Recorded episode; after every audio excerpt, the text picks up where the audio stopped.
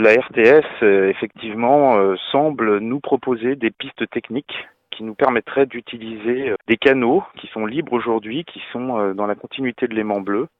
Il y a deux solutions techniques aujourd'hui qui s'articulent, basées sur deux émetteurs, un qui se trouve au sommet du Salève et un autre à la Dôle.